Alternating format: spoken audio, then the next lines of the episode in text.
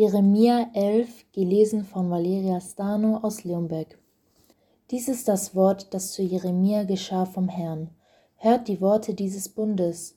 Du sollst sie den Leuten in Juda und den Bürgern von Jerusalem sagen.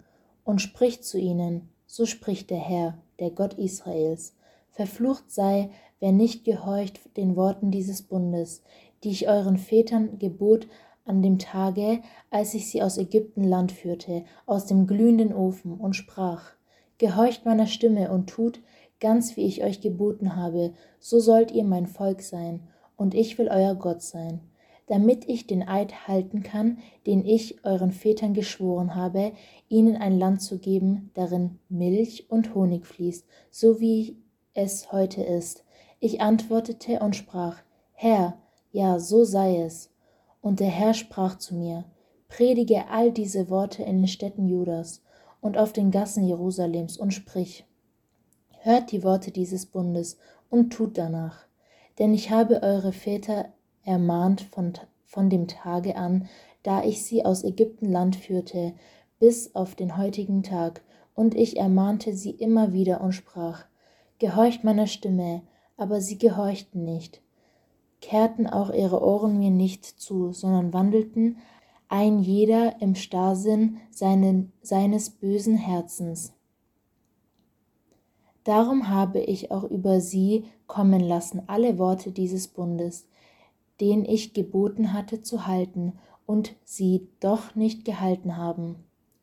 Und der Herr sprach zu mir, ich weiß sehr wohl, wie sie im, in Juda und in Jerusalem sich verschworen haben. Sie sind zurückgekehrt zu den Sünden ihrer Väter, die vor ihnen waren und die meinen Worten auch nicht gehorchen wollten und anderen Göttern nachfolgten und ihnen dienten. So hat das Haus Israel und das Haus Juda meinen Bund gebrochen, den ich mit ihren Vätern geschlossen habe. Darum siehe, spricht der Herr, ich will Unheil über sie kommen lassen, dem sie nicht entgehen sollen, und wenn sie zu mir schreien, will ich sie nicht hören.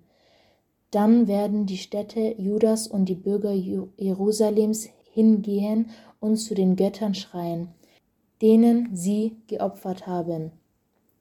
Aber sie werden ihnen nicht helfen in ihrer Not, denn so viele Städte, so viele Götter hast du, Juda, und so viele Gassen es in Jerusalem gibt, so viele Schandaltäre habt ihr aufgerichtet, um das Baal zu opfern. Du aber bitte nicht für dies Volk und bringe für sie kein Flehen noch Gebet vor mich, denn ich will sie nicht hören, wenn sie zu mir schreien in ihrer Not. Was hat meine Geliebte in meinem Haus zu schaffen? Sie macht böse Pläne. Können Gelübde und Opferfleisch dein Unheil von dir abwenden? Dann könntest du jubeln. Der Herr nannte dich einen grünen, schönen, fruchtbaren Ölbaum. Aber nun hat er mit, äh, mit großem Brausen ein Feuer um ihn anzünden lassen, so dass seine Äste verderben müssen. Denn der Herr Zebaut, der dich gepflanzt hat, hat dir Unheil angedroht, um der Bosheit willen des Hauses Israels und des Hauses Judas, die sie getrieben haben, um mich zu entzürnen mit ihren Räucheropfern, die sie dem Baal darbrachten. Der Herr ließ mich wissen, so dass ich wusste. Du zeigtest mir ihr Treiben, ich aber war wie ein argloses Lamm, das zur Schlachtbank geführt wird, und wusste nicht, dass sie gegen mich beratschlagt hatten und gesagt, lasst uns den Baum in seinem Satt verderben und ihn aus dem Lande der Lebendigen ausrotten, dass seines Namens nimmermehr gedacht werde. Aber du, Herr Zebaut, du gerechter Richter, der du Nieren und Herzen prüfst, lass mich deine Rache an ihnen sehen. Denn dir habe ich meine Sache befohlen.